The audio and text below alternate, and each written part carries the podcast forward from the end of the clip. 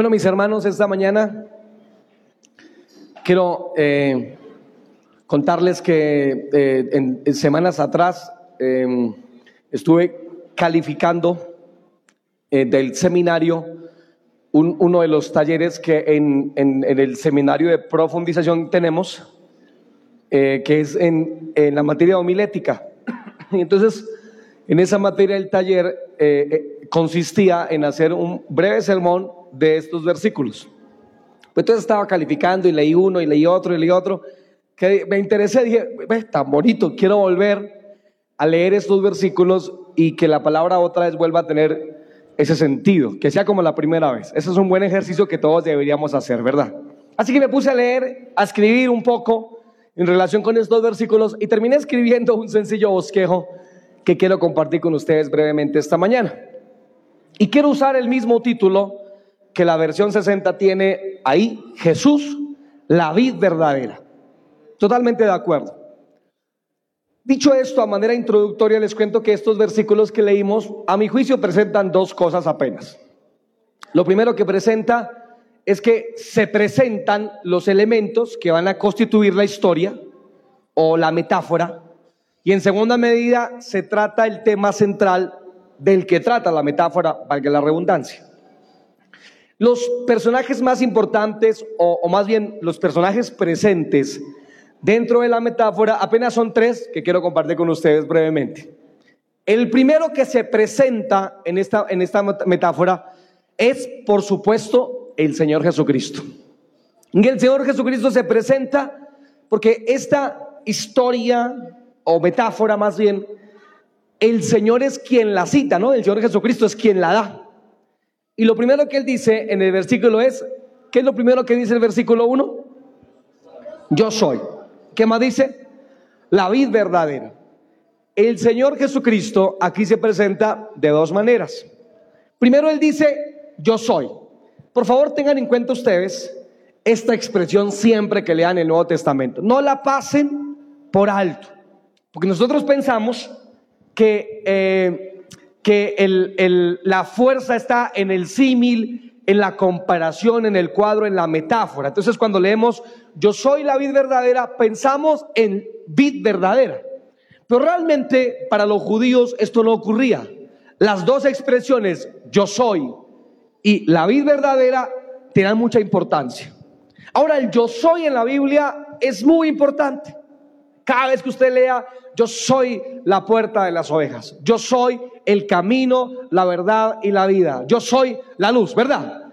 No solo piense en la metáfora, en el cuadro, en el símil, luz, camino, verdad, puerta, etcétera, sino que siempre piense en la expresión inicial, porque para la mente judía es muy importante, el yo soy. Una frase chocante, irritadora para los judíos. ¿Por qué lo era? Porque sin ir a ese versículo, pero Éxodo 3:14, el Señor le dice a Moisés, ve donde Faraón, y le dices que el yo soy te envió. Entonces, el yo soy es una expresión de título de divinidad. Cuando el Señor decía yo soy, independientemente que continuara diciendo el Señor, el solo hecho de que Jesús usara yo soy, ya era chocante para los judíos de la época porque él ellos entendían que el Señor estaba usando para sí mismo un título de verdad. Y eso les incomodaba, porque ellos no creían que Jesucristo fuera el yo soy o fuera Dios. Nosotros aquí sí creemos que Jesucristo es el yo soy, ¿verdad que sí? ¿Cuántos de ustedes lo creen? Pueden levantar la mano y decir, Jesucristo es el Señor. Pueden gritarlo un poco más fuerte, Jesucristo es el Señor. Esa declaración es fortísima, es poderosa. Entonces la gente cuando escuchaba yo soy, entonces volvían a ver, ¿y tú por qué dices eso? Pues el Señor parece que de hecho lo hacía adrede, a propósito. Dice, yo soy, como para sacarle mala piedra, gloria a Dios. Ah, no le gusta, pues yo soy. Y yo soy. Y. Y si usted lee el Evangelio de Juan, por lo menos en un sinnúmero de ocasiones el Señor está diciendo yo soy. ¿Y saben por qué lo hacía? Porque Él es, gloria a Dios, claro que sí. Y la idea es, la idea implica eternidad, porque Él no dice yo fui o yo seré, yo soy el que soy. El inmutable, incambiable, intransformable, inconmensurable. Él no cambia. Hebreos 12:13. Jesucristo es el mismo ayer, hoy y por los siglos. Él es el yo soy. Gloria a Dios para siempre. Amén. Denle un aplauso al Señor. Él lo merece.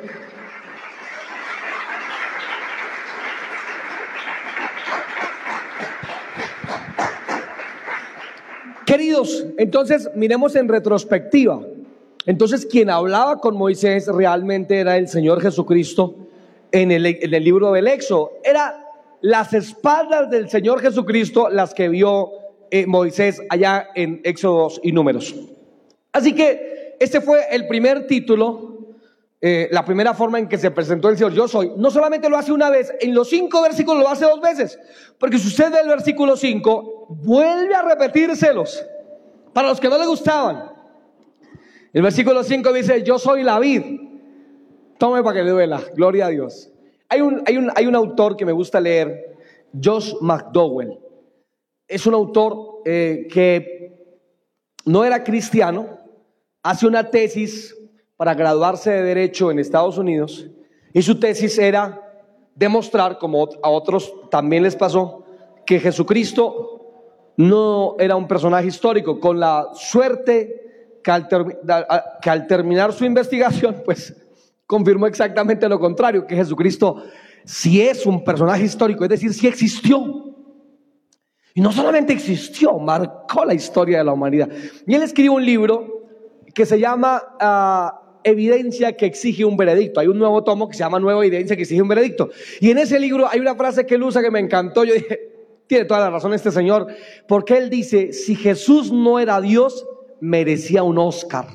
Dice, dice el hombre ahí en, el libro, yo decía, pues es cierto, es que Jesús actuó como Dios todo el tiempo. Tú no sabes cuándo era hombre o cuándo era Dios, ¿verdad? Tú no puedes dividir la persona de Jesús. No puedes decir, aquí era como hombre, aquí sí era como Dios. No, no, no, es que es una amalgama tan increíble que no puedes saberlo. Y él actuó todo el tiempo como Dios. Aquí lo hacía, yo soy. Y no es esta expresión en labios de cualquier otra persona, sonaría muy grandilocuente, ¿no? Sonaría exagerada, sonaría eh, eh, orgullosa. Pero en la boca de quien realmente lo era, pues no. Porque Jesús es el yo soy, la persona más importante en la historia de la humanidad. Un personaje irrepetible y es tu Salvador y mi Salvador. El Señor Jesucristo. Toda la escritura gira en torno a este ser maravilloso. Jesús, Jesús, Jesús, Jesús el Señor. Por eso lo diabólico de cualquier credo religioso, secta o manera filosófico-religiosa que piensa que Jesús no es el Señor. Jesús es el Señor.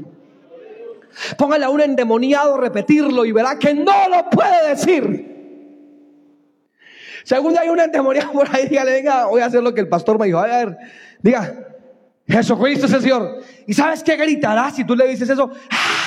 no, no lo puede declarar, porque es una verdad maravillosa. Eso solamente lo podemos hacer nosotros los salvos. Y nos gusta decirlo, Jesús es el Señor, Jesucristo es el Señor, Jesucristo es el Señor. Gloria a Dios para siempre. Denle un aplauso al Señor, por favor.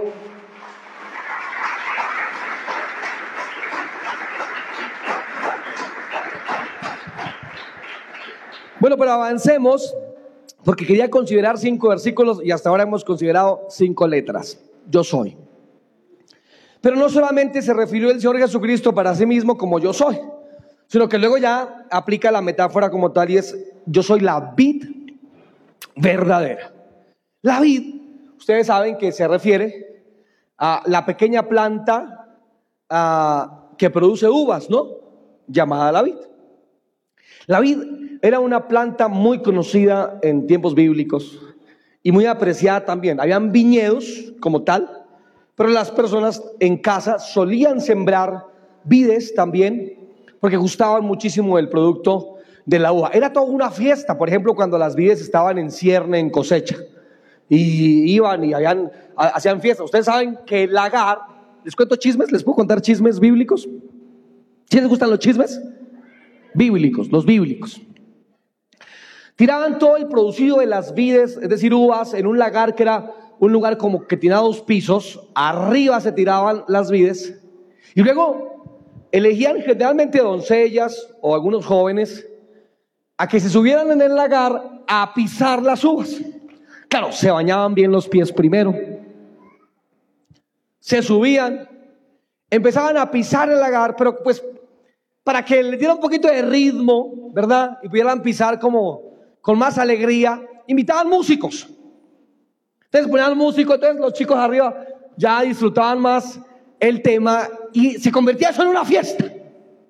Y te comida para los músicos, y luego la hermana del músico y la prima. Y eso, se volvía una fiesta eh, prácticamente nacional. Era muy importante. Las vides en la Biblia son muy importantes, a tal punto que la Biblia usa eh, como referencia las vides muchas veces. Ustedes han leído Apocalipsis capítulo 14. La Biblia dice que el Señor pisará el lagar con su ira y la sangre subirá hasta el freno de los caballos, es decir, un metro arriba, refiriéndose a la batalla de Armagedón, la última gran batalla en el valle de Megido. Y usa la expresión, ¿no? Yo pisaré el lagar, los pisotearé. E, es decir, que la en la Biblia eh, tiene muchas referencias. Aquí la referencia es positiva, positiva. Y el Señor dice, yo soy. No solamente el yo soy, sino que yo soy cual vid verdadera. Ahí usa un símil, usa una comparación. Esto es lo que el Señor dice. El segundo personaje que aparece aquí, eh, debo decir que es el Padre. Porque es lindo como el Señor en el primer versículo inmediatamente lo pone. Por favor, mire su Biblia si es tan amable y mire lo que dice el versículo 1. Yo soy, ¿qué cosa? La vid verdadera. Y luego, ¿qué dice después de la coma? Se presenta el otro personaje. Mi padre es el labrador. Mi padre es el labrador. El labrador no es otra cosa que el obrero, el trabajador. Pocas veces se usa al labrador como referencia del padre. Se usan otros ambientes, pero la Biblia no muchas veces usa al labrador como una comparación del Padre Celestial. Aquí lo usa. Y habla de que el Padre es cual obrero, cual trabajador. Y desde aquí ya pues desliza la idea que algunas personas tienen que es por ellos que la obra de Dios crece o no crece. Porque de hecho Pablo en, en Corintios dice, yo sembré, Pablo dice, no, yo sembré, Apolos regó. Oigan, ¿han leído ustedes ese versículo? Me preocupa su silencio. Complétenlo, por favor, ahí mientras yo voy predicando. Usted dice, así, yo sembré, dice Pablo, Apolos regó, pero el crecimiento lo da Dios. Cita el mismo espíritu de este versículo, ¿no? El trabajador en un sentido, el obrero, quien hace la obra es el Padre. Miren, hermanos, esto, esto es realmente interesante. Eh, no voy a ir a él, pero un poquito más atrás en el Evangelio de Juan, Juan capítulo 6, versículo 65, les cuento el chisme. ¿Les puedo contar otro chisme? Que digan que somos chismos. Una vez el Señor en Juan capítulo 5 le dio de comer a cinco mil hombres con, creo que eran dos pececitos y cinco panes, algo así. Que trajo un chico llamado Andrés, si no estoy mal. Algo así, ¿verdad? Les da de comer a cinco mil, pero eran cinco mil hombres, sin contar mujeres y niños, de manera que la multitud pudo fácilmente llegar a quince mil personas. Y le sobraron doce cestas, ¿verdad? De peces y de panes. Y entonces la gente seguía al Señor Jesucristo. Y entonces les dijeron, no, pues, Él nos sana. Si están enfermos, lléveselo a Jesús, que Él se los sana. Si tengo hambre, pues Él nos da pan. Eh, ¿Cómo sería el pan? ¿Les parece que uh, fue rico el pan que el Señor les dio? Pues debió ser muy rico. Y el pez que el Señor les dio, ¿a ustedes cómo le parece? ¿Sería rico? Pues debió serlo. Entonces dijeron, no, pues es una bendición seguir a Jesús. Como mucha gente lo piensa, ¿no? Pues si Jesús sana y Jesús da de comer, pues sigamos a Jesús. ¿No les parece, verdad? Aparentemente no es una idea mala. El problema fue que el Señor le molestó. Dijo, y un día le dijo, ay, no, venga, espere. Ay, no, no, no, no.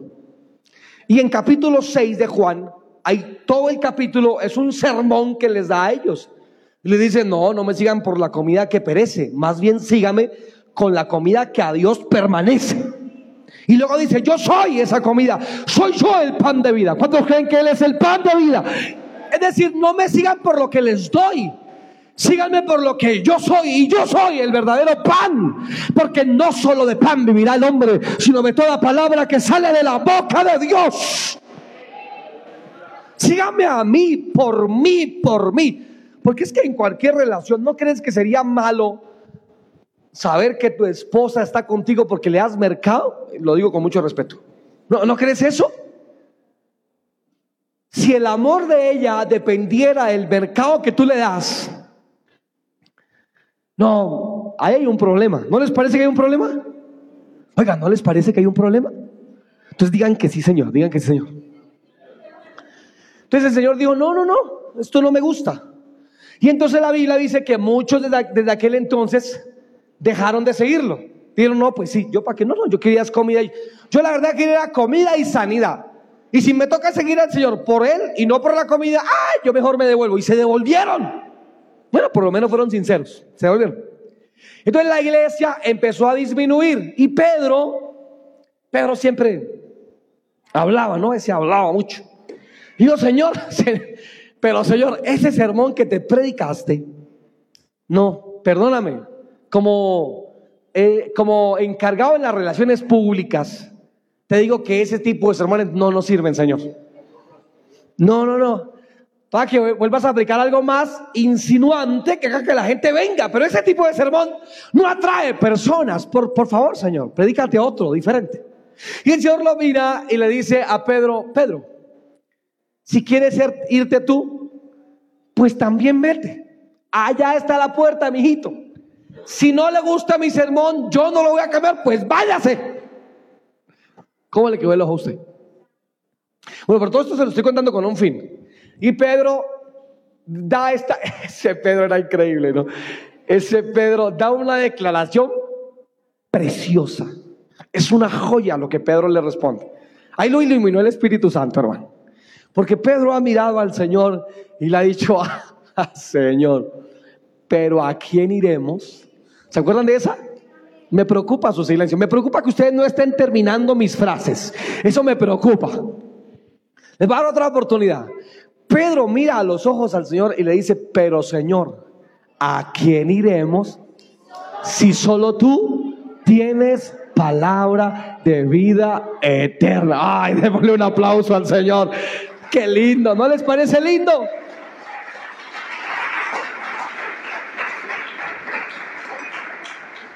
Pedro dijo, pero Señor, es que eso que tú es lo que, lo que dices, eso es vida eterna. ¿Para dónde nos vamos? Y aquí está, aquí está el versículo que quería citar. Toda esta introducción para decirles esto. Y el Señor le dice, mira Pedro, te voy a contar una cosa. Juan 6:65. Nadie puede venir a mí si no le es dado de mi Padre. Lo que está diciendo es esto mismo que dice en Juan 15:1. El Padre es el que hace la obra. Él es el labrador. Él es el trabajador. Por supuesto que hay que hacer campañas, hay que llevar tratados, hay que evangelizar, hay que invitar a las personas a la iglesia, pero por supuesto. Pero al final de las cosas, el que hace la obra es el Señor. Entonces, bien harías tú en orar por tu familia y decirle, Padre Celestial, por favor, tú, tú, haz la obra en ese corazón. Por, aquí, por allá atrás está mi hermanita, yo acá roto la uso a ella como ejemplo de cosas Recuerdo cuando mi hermana aún no conocía al Señor. Ella duró, con mucho respeto, Johanita, ahorita le gasto un tinto. Duró como unos 10 años, ¿verdad? Como unos 10 años en, que mis padres conocieron al Señor hasta que ella se convirtió. Eh, y yo recuerdo que a veces en la noche yo me levantaba, ella estaba profundamente dormida y yo ponía mi mano sobre mi hermana. No se la ponía muy duro porque si no se despertaba y me decía, ¿usted qué está haciendo acá? Fúchiles. Entonces, desde elegido, Señor, haz la obra en su corazón. Si conocía ese chisme, Johanita, ahí le cuento ese chisme públicamente. No lo pude haber hecho más público, gloria a Dios. El caso es que, se me ocurrió contarles eso, el caso es que Dios es quien hace la obra. Tú puedes predicarle a alguien debes hacerlo. Tú puedes orar, por alguien, debes hacerlo. Tú puedes invitar a la iglesia a alguien, debes hacerlo. Pero al final de las cosas es Dios quien hace la obra. Por eso a Él debes acudir. Y debes decirle al Padre, Padre, haz la obra en los corazones. Porque al final Él es el Padre, el obrero, el trabajador. En palabras teológicamente muy bien expuestas de Jesús, nadie puede venir a mí si no le es dado de mi Padre primero. Lo que estaba afirmando el Señor es que todos los que se habían ido realmente no era el Padre el que los había traído, era la comida. Eran los milagros porque siempre habrá gente que le gusta el show. Y entonces habrá gente que buscarán milagreros. Por eso es que hay gente que se va por donde les ofrecen un show. Como el culebrero en la plaza de Bolívar y tú ves por allá que hay mucha gente y dices que estarán dando. ¿No, ¿No te ha pasado? ¿No, no, ¿No te asalta a veces tu espíritu chismoso de ir a ver qué es lo que están dando? A mí me ha asaltado a veces, no, ay mira, siempre cuido mi billetera así porque esos lugares se prestan para el, para el chalequeo, ¿verdad? Y te roban, pero cuida tu cartera, amarla la así, chismosear y dices, ah, sacias, eh, satisfaces tu, tu deseo de ir a chismosear. Pero Dios es quien hace la obra. Y la obra de Dios es extraña. No siempre es como nosotros la queremos que sea. Las iglesias, los pastores, los predicadores, la obra de Dios es extraña. Iglesias con pastores cuyos perfiles son muy elevados y sus congregaciones no lo son tanto o a la inversa. Dios hace la obra como Él quiere, en los campos, en las ciudades, a través de un niño, a través de una profesora de escuela dominical a través de ah, un músico, a través de, de, lo que no nos gusta o nos gusta, de lo que estemos de acuerdo o no estemos de acuerdo. Pero Dios hace su obra. No siempre como la gente quiere que se haga, pero Dios hace su obra. Y no podemos pensar que la obra de Dios se va a acabar porque Dios es el labrador. Él es el labrador. Y esto me inspira y esto me llena de satisfacción. Y esto me llena de, de, paz y de tranquilidad. Saber que en últimas, aparte de nuestro trabajo, realmente es Dios quien lleva su obra adelante. Y te digo, la obra de Dios siempre, siempre, siempre irá adelante en el nombre de Jesús. Los hombres pasaremos, pero la obra de Dios no pasará. Pablo murió, pero la iglesia no murió. Pedro murió, pero la iglesia no murió. Todos moriremos, pero la iglesia vivirá, pues es un organismo vivo y poderoso en la presencia de Dios. Amén, gloria a Dios.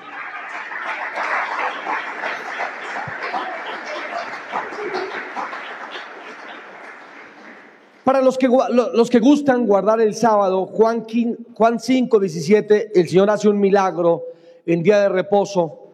Los fariseos saltan y le dicen, ¿por qué haces un milagro en día de reposo? No puedes hacer un milagro en día de reposo. Y en Juan 5, 17, el Señor le responde y le dice, mi padre hasta ahora trabaja, yo también trabajo. Si encuentras a alguien que te encuentra trabajando el sábado, y molesta tu fe porque estás trabajando el sábado, recuérdales este versículo, el Padre también trabaja el sábado. Y Jesús dice, yo también trabajo. Ahora, el último grupo en ser presentado eh, somos nosotros, los discípulos. ¿Cuántos de ustedes se consideran discípulos del Señor? Bueno, somos nosotros.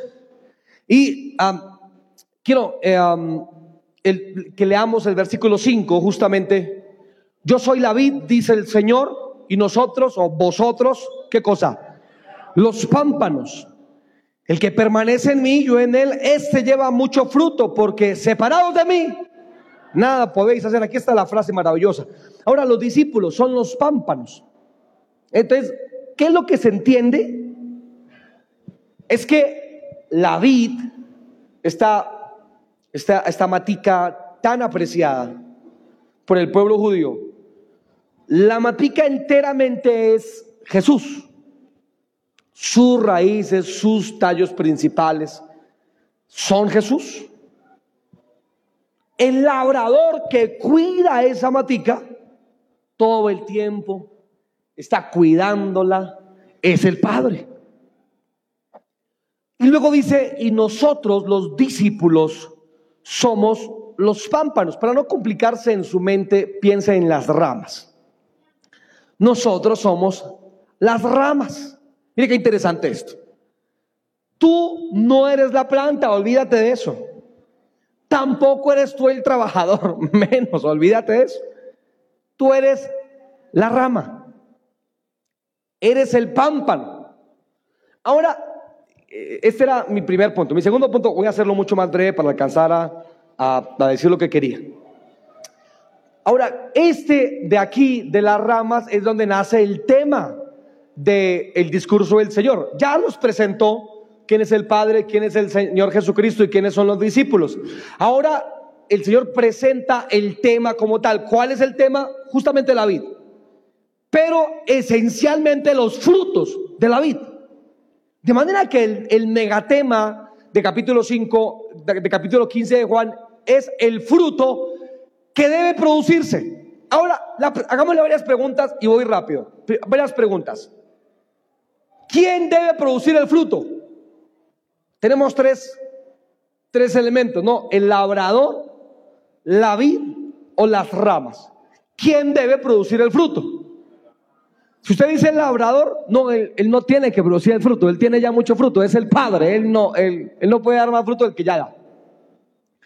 Si tú dices Jesús, no, no, tampoco. Quien produce en últimas el fruto son las ramas, los pámpanos. Eso nos convierte a ti y a mí en, los que obligatoriamente deberíamos dar fruto. Y hagámosle las preguntas ahora sí. Primera pregunta, ¿ustedes creen que hay diferencia entre tener ramas y tener fruto? Por favor, participe para que no se duerma. Es más, hágame un favor, diga que él está a su lado, no se duerma, tenga misericordia del pobre pastor que está allá hablando, tratando de predicar, hombre. Claro que es diferente ramas a fruto, por supuesto. Déjenme leerles un versículo, no vayan a él. Pero Marcos 11:13 dice que Jesús, viendo de lejos una higuera que tenía hojas, fue a ver si tal vez hallaba en ella fruto. Pero cuando llegó, nada halló sino hojas y la maldijo. Porque es diferente tener ramas a tener frutos. Y esto nos debe confrontar como congregación. Podemos tener ramas venteadas y vernos aparentemente frondosos, con ramas hasta en el tallo ramas por doquier. Y sin necesidad de criticar a, nadie, seguramente existirá ese tipo de congregaciones con demasiadas ramas, aparentemente frondosa, esplendorosa, pero con poco fruto. Pues es diferente que hayan ramas, es decir, que hayan aparentes discípulos, a que los discípulos estén dando fruto. Segunda pregunta, ¿a cuál fruto se referirá el Señor? Miren hermanos, yo les quiero pedir a todos ustedes que vengan más a culto. Es más, mire el que está a su lado y dígale, oiga, venga al culto, hágame ese favor. Dígale eso. Venga a culto, hermano. Allá los que están atrás también es con ustedes, hermanito. Dígale que está a su lado, venga, venga. El pastor está diciendo que le diga a usted que venga al culto, hermano. También quiero invitarles a que diezmemos y ofrendemos. ¿Verdad que sí? Amén. A que ayunemos. ¿Cuántos saben que hay que ayunar? Usted dice, no siento, es que no se trata de sentir, hay que hacerlo, hay que ayunar. Digan amén porque su silencio me preocupa. Ahora, pero ninguno de esos aspectos el Señor citó como evidencia del fruto. El fruto, aunque hace parte, más bien es consecuencia eh, en segunda instancia del fruto, pero el fruto es diferente. ¿Dónde encontramos en la Biblia que se hable de los frutos? Ya ustedes lo saben, Gálatas capítulo 5, verso 22, donde habla de nueve frutos. ¿Alguno de ustedes lo recuerda? Más el fruto del Espíritu es amor, gozo, paz. ¿Qué sigue? Paciencia. ¿Qué sigue? Benignidad, bondad, fe, mansedumbre y templanza. Yo quiero que ustedes se lo, se lo, así como el chavo hagan y me hacen el favor y se lo van a aprender esta mañana nueve frutos del Espíritu Santo. ¿Cuáles frutos son? Más el fruto del Espíritu es amor, gozo, paz, paciencia, benignidad, fe, no, bondad, fe. Me tocó mirar, perdón, hermano, disculpen. Me quedé en el quinto, hermanos. Hagámoslo de nuevo, hagámoslo de nuevo para no quedar mal delante del Señor. Amor, gozo, paz, paciencia, benignidad, bondad, fe, mansedumbre y templanza. Esos son los nueve frutos. Mire que ahí no dice ir al culto, diezmar cabezón, ofrendar, hacer el aseo, hacer las empanadas. Pero todo eso hay que hacerlo también. Lo que pasa es que hacer las empanadas, hacer el aseo, venir al culto, ir a ayunar, orar, leer mi Biblia, es consecuencia del fruto. Si tienes fruto, necesariamente te vas a congregar por Dios. Si no tienes fruto, no te congregarás. Ahora, esos frutos, no voy a hablar mucho de, de él, pero quiero ahora que tú, mientras los voy mencionando, te preguntes si ya produjiste ese fruto. El primero no puede ser otro que el amor. Te pregunto, mi querido hermano, ¿tu corazón está hinchado de amor? Miras a las almas perdidas y se hincha tu corazón de amor por ellos. Segunda pregunta, gozo. ¿Realmente tú vives tus días llenos de gozo? Te levantas en la mañana lleno de gozo. Tienes gozo cuando te deja el transmilenio Tienes gozo cuando llegas tarde, cuando te echan un carro agua en la calle al pasar por un charco. Conservas el gozo cuando no te saludó el hermano fulano de tal. Tienes gozo a pesar de que tu economía no sea la que tú anhelarías. Tienes gozo todavía antes de pagar el arriendo. Tienes gozo cuando pagas los recibos de la luz. Tienes gozo, tienes gozo, lo tienes. Es fruto ya de tu vida. Tercero, paz. Por Dios tienes paz en tu existencia. O pegarte un tiro quieres. Tienes paz en tu ser. Tienes paciencia por Dios. Tienes paciencia. Estás lleno de la paciencia de Dios. Tienes benignidad. La benignidad es gentileza. Literalmente. Eres una persona gentil con tus vecinos. tus vecinos dicen, wow, este evangélico que vive aquí al lado, qué persona más especial, qué persona más maravillosa. Mira cómo me barre el frente. Me ha traído estas frutas esta mañana, amor, el evangélico al lado. Me trajo un pan con, con leche. La próxima vez que me traiga un tratado, tocará ir a la iglesia, porque ese señor, muy buena gente, muy buena gente. Una hermana aquí en la iglesia me dijo, mi vecina es una bruja wow, es una bruja mi vecina. Le dije, ¿por qué? Es grosera, es mala, escucha música a todo volumen, me mira horrible, yo también la miro feo. Yo le dije, querida hermana, ese demonio no sale sino con leche y panes y unas frutas. La reté, eso fue un domingo después de culto. Mañana como tarea tiene, esta tarde compres unas frutas, unos panes, una leche golpeele, no, no golpea a su vecina, golpee la puerta de, la casa de su vecina, cuando salga le va a entregar estos panes, esta leche, estas frutas, y le va a barrer el frente, que hagan al lado. Ah, porque la vecina, siempre me acuerdo porque la vecina le barría hacia el frente de ella, la era tremendita de todas formas la vecina, le echaba la basura, y ahora usted bárrale el frente. Lo hizo, el otro domingo hablamos cómo le fue. esa mujer es una bendición, pastor. Yo le dije, la de la bendición, es la bruja, la bruja de hace ocho días, la misma pasó. Pues esa bruja es una bendición, me dijo. Lo que le faltaba era gentileza. Eres gentil, bondadoso. Eres bondadoso. O te pegan en el codo y no abren ni los dedos de los pies. La fe como fruto. Tienes fe. Miras tu futuro con fe. ¿Crees que Dios hará algo? Te defenderá en última instancia. Tienes fe, estás seguro, segura que el Dios del cielo levantará por ti su bandera y te defenderá en última instancia y te dará su victoria y su triunfo a ti. Y aunque caigas siete veces, siete veces el Padre te va a levantar. Tienes fe en tu mirada hacia el futuro. Debes tenerla, por favor.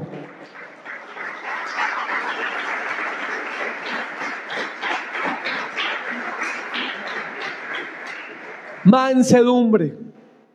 Eres manso. Vas en el carro, alguien te frena, te mira mal, te baja el vidrio, te recuerda tu ascendencia y tú dices, Dios te bendiga. Y tienes templanza, la templanza es dominio propio. ¿Te dominas a ti mismo o simplemente después no te reconoces? Tú dirás, pastor, perdón, ya termino con esto, voy terminando.